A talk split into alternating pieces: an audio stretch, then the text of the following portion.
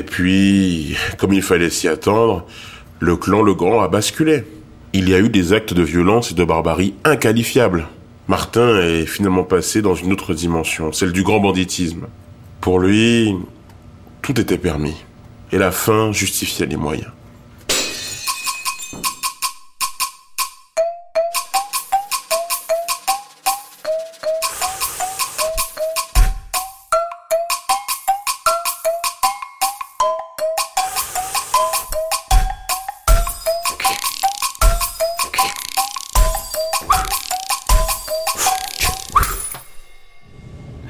Mon école marchait bien et j'étais complètement convaincu par le talent des Russes à faire tout et n'importe quoi. Avec le recul, je me disais que j'aurais pu faire venir tous ces gens, disons, de Pologne, et tout d'un coup, j'ai tout compris au marché de l'intérim européen.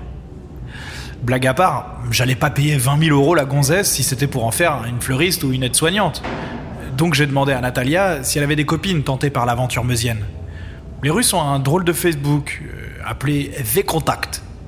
Et après quelques messages, des demandes de visa bidon et un faux voyage sur la côte d'Azur, je reçois toutes les amies de ma directrice d'école.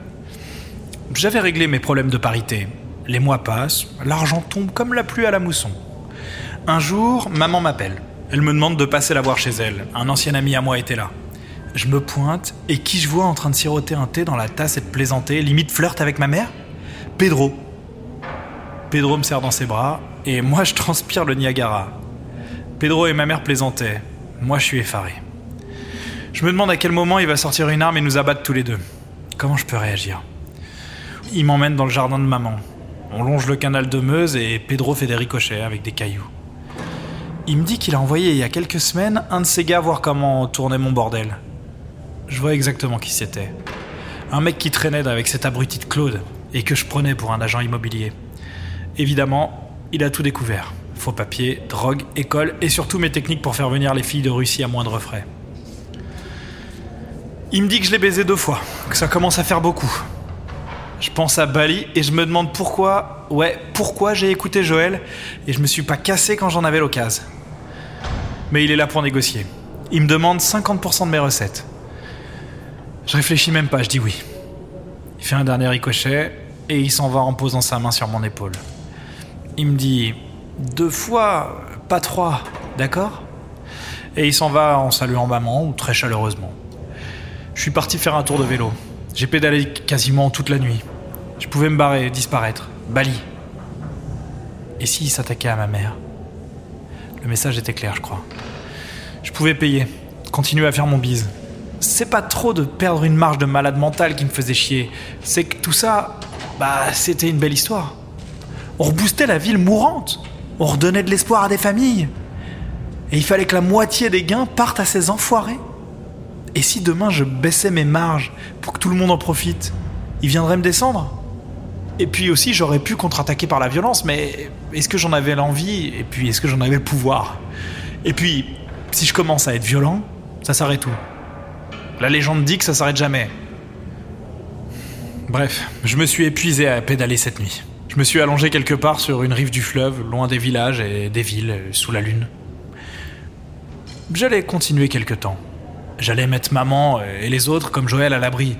Et puis, je pense que je disparaîtrai à nouveau. J'ai joué la transparence avec mon trio, Joël, Monique, Sylvie.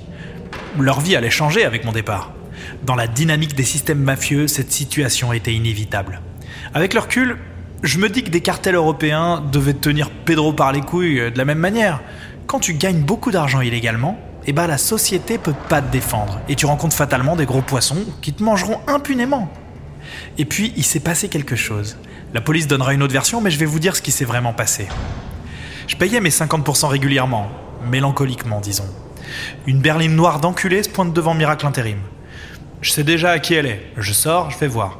Fabio la conduit et il me dit que si je leur file une grosse somme, on parle de 7 chiffres, hein, eh ben on est quitte. Et on se voit plus jamais. Je lui dis que c'est très généreux de leur part, et j'aimerais bien avoir une confirmation de Pedro, qui avait imposé les conditions de départ. Il fait un signe de tête. Pedro est à l'arrière. On serre la main, et moi, je suis KO. C'était une entourloupe? Pas vraiment. En fait, mon problème mafieux avait transpiré dans toute la ville via Joël et les autres.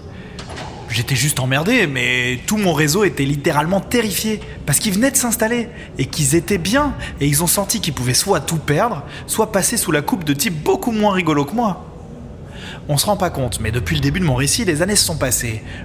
Par exemple, le gamin du docteur Dupont, Alexis, il est devenu policier à Ornain. Il y a une bonne cohésion interne. Et ils sont devenus un clan. Alors, semble dire, ils se sont organisés. Ils ont retrouvé les gars de Fabio et de Pedro et ils sont allés jusqu'à Paris avec cette histoire de lobby de chasseurs, ils étaient tous armés comme des soldats. Et ils savaient se servir de tout type d'armes.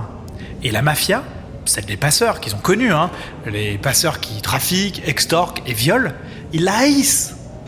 Ils ont fait des trucs terribles à Paris. J'ai même pas voulu lire le dossier de la police. Je pense qu'ils ont eu très peur. Je regrette tout ce qui s'est passé, hein. Euh, c'était pas de ma faute. Je veux pas non plus ramener la couverture à moi, mais il s'est passé tout ça et j'avais rien demandé. Ce que je veux dire, c'est que de loin, Pedro et Fabio sont des gangsters. Et moi aussi j'en suis un. Mais moi, je traite bien les miens.